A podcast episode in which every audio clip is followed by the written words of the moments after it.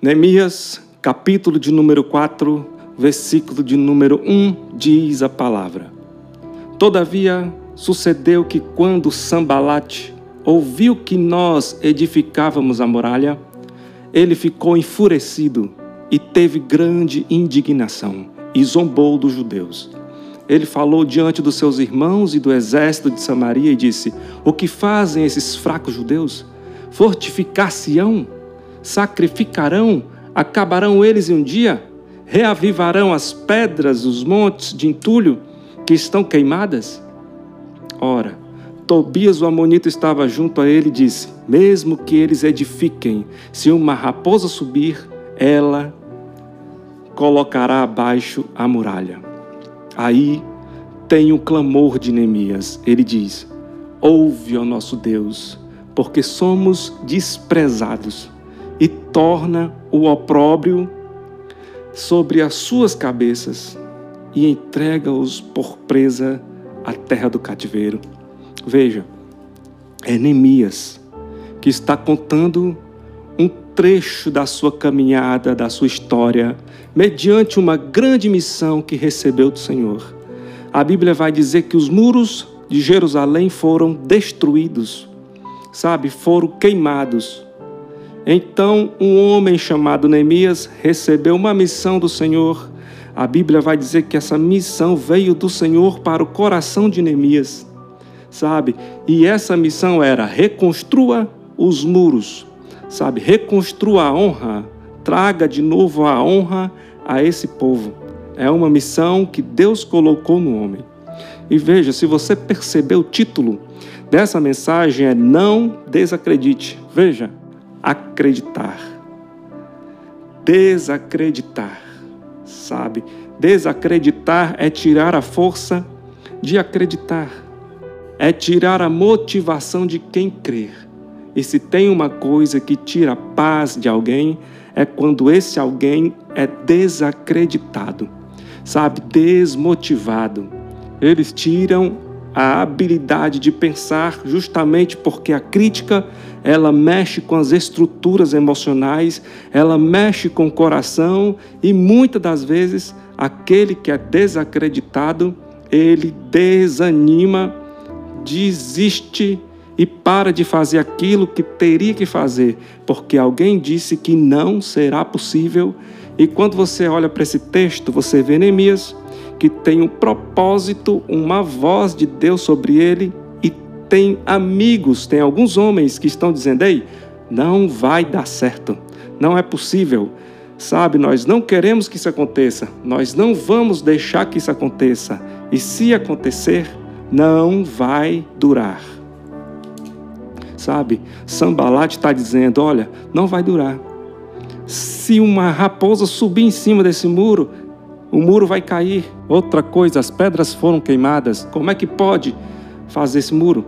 Aí, quando você vê Neemias, você vê alguém que é desacreditado, que não deixa de acreditar. Você vê alguém que está sendo descredibilizado, mas não perde a palavra que recebeu do Senhor para cumprir a missão que ele tem. Eu quero que você entenda que o mais importante que uma palavra que desacredita é a palavra do Senhor que te diz: vai, segue em frente, seja corajoso, levanta-te, pois nós seremos contigo. Tem de bom ânimo e faz eu, porque nós seremos contigo. Ou seja, enquanto muitos desacreditam, você tem que escolher a voz que acredita em você. E agora eu não estou falando de um homem, não estou falando de uma mulher, eu estou falando da voz do Senhor, que acredita, que investe, que envia. A Bíblia vai dizer que quando quando Neemias recebeu esse chamado, primeiro ele entendeu que aquilo que ele faria não era dele, era para a honra e a glória do Senhor, era para restaurar a honra de um povo Aí a Bíblia vai dizer que Neemias tomou algumas precauções. Ele pede carta ao rei, ele vai até Judá, vai até Jerusalém, e a Bíblia diz que durante a noite, durante a noite, quando ninguém via, ele foi avaliar os estragos do muro. E ele viu as pedras que estavam queimadas. E ele viu o tamanho da destruição.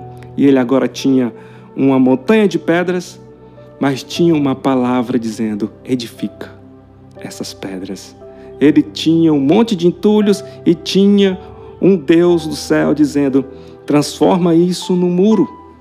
Sabe, é a voz do Senhor, mas não é possível. A minha realidade não condiz com isso. Espera aí, se você tem a voz do Senhor, é possível sim transformar um monte de entulhos numa muralha fortificada. É possível. Basta ter uma palavra. Mas não é essa palavra que está em xeque agora aqui. O problema é o que nós fazemos com aqueles que nos desacreditam, com aqueles que dizem que não vai dar, que nos desmotivam, que dizem que é impossível, que colocam justamente quem nós somos mediante a palavra que recebemos para a missão que iremos fazer.